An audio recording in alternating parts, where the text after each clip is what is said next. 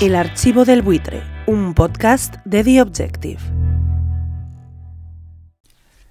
Es posible que alguno recuerde que el pasado mes de febrero fue noticia que una concejal del PSOE de una ciudad de Granada fue secuestrada a punta de pistola por el novio de la alcaldesa, su compañera también del Partido Socialista. Y en Granada han detenido a la pareja de la alcaldesa de Maracena por el secuestro. Han este gobierno, lo vuelvo a repetir, no va a privatizar nada dentro de la sanidad pública andaluza, todo lo contrario.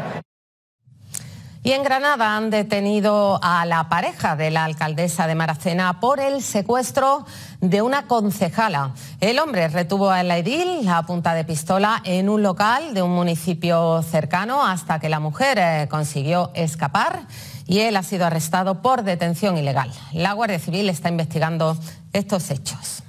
Está en tratamiento psicológico y psiquiátrico. Había hablado con él horas antes y no apreció nada anormal. La alcaldesa de una rueda de prensa entonces para decir entre lágrimas que condenaba lo hecho por el que era su novio y que estaría del lado de su compañera.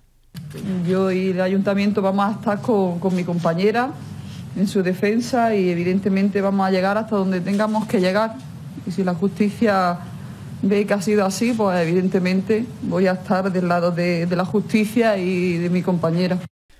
Si la justicia cree que mi novio fue el culpable del intento de secuestro, yo estaré con mi compañera. El problema es que a lo mejor tu compañera no quiere estar contigo porque la justicia lo que está investigando es si lo hizo el novio, pero también si lo hizo instigado por la alcaldesa que por cierto era candidata a reelección en estos comicios. Dos horas de Hace solo tres meses, esta concejal socialista de Maracena, Vanessa Romero, Vanessa, ¿cómo estás? fue secuestrada.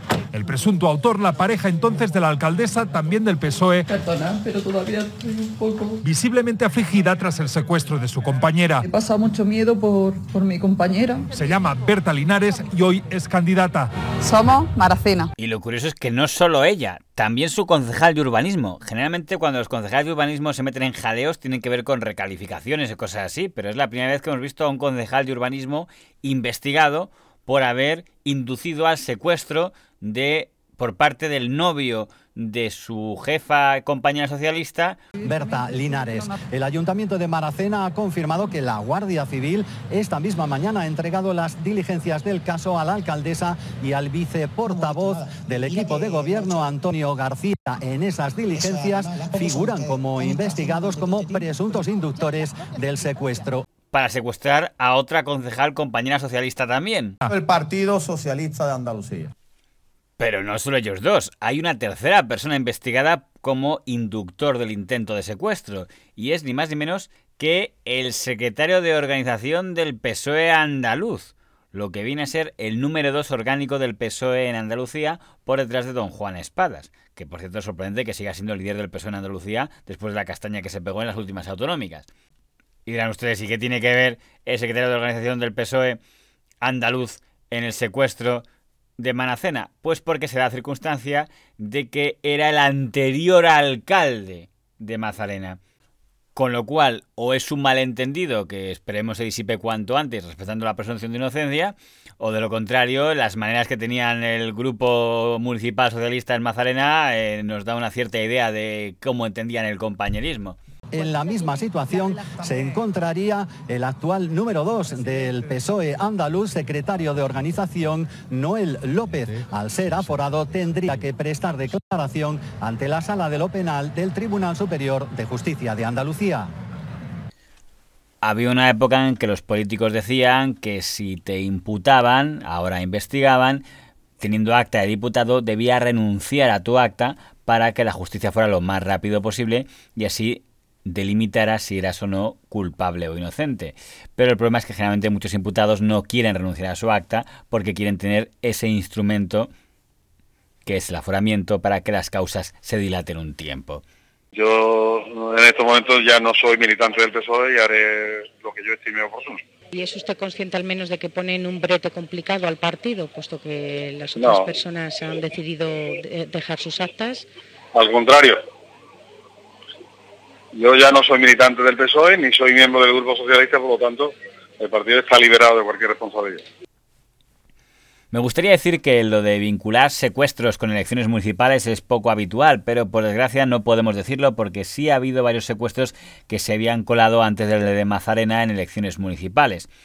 Para empezar, porque un país que ha tenido una tragedia como es la del terrorismo, que encima tenía un brazo político, hacía habitual que candidatos a la alcaldía estuvieran vinculados con secuestros. O por ejemplo el señor Arnaldo Otegui, hoy líder de H. Bildu, que apareció como cabeza de lista de Euskal Herita Rock en el año 1999 eh, por primera vez y luego repitió en el 2001 y su principal carta de presentación era haber sido condenado por un secuestro de ETA. Los fascistas españoles son tan obtusos mentales que piensan que después de dos siglos de opresión y de represión, pues van en definitiva a aniquilar las ansias de libertad del pueblo vasco.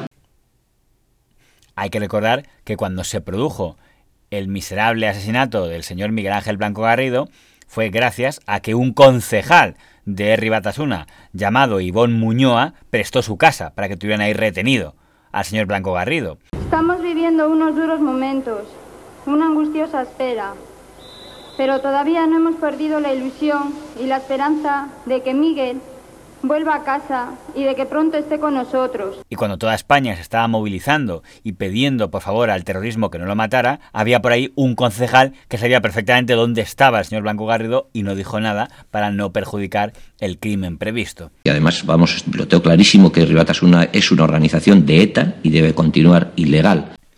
En el lado contrario, tenemos el secuestro del señor Segundo Marey, secuestrado por los GAL durante unos días en el año 1983.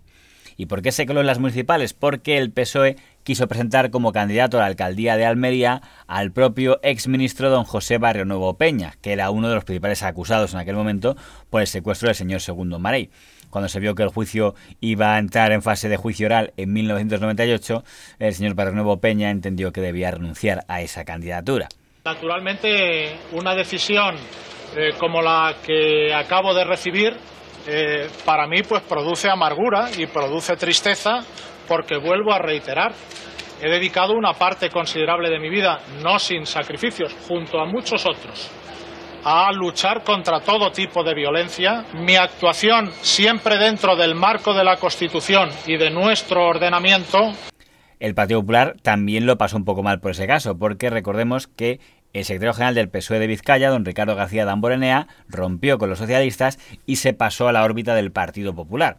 Y de hecho, apareció abrazándose con don José María Aznar en la campaña de 1994, cuando don Felipe González había dicho que en el PP había franquistas, pues sacaron a un socialista como el señor García Damborenea para que defendiera al PP.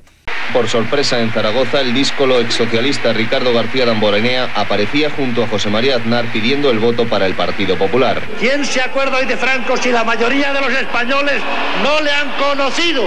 Si no le han conocido. Yo os diré quién se acuerda, claro que se acuerda. Se acuerdan los historiadores, naturalmente, y además el presidente del gobierno. El deseo del PP es que el señor García Damborenea fuera candidato del PP a la alcaldía de Bilbao en las elecciones de 1995. Pero, desafortunadamente para ellos, el señor García Damborenea también había estado implicado en el secuestro del señor Segundo Maray, por tanto también tuvieron que renunciar a la opción de presentarle a pesar de que sea el deseo de don Francisco Álvarez Cascos.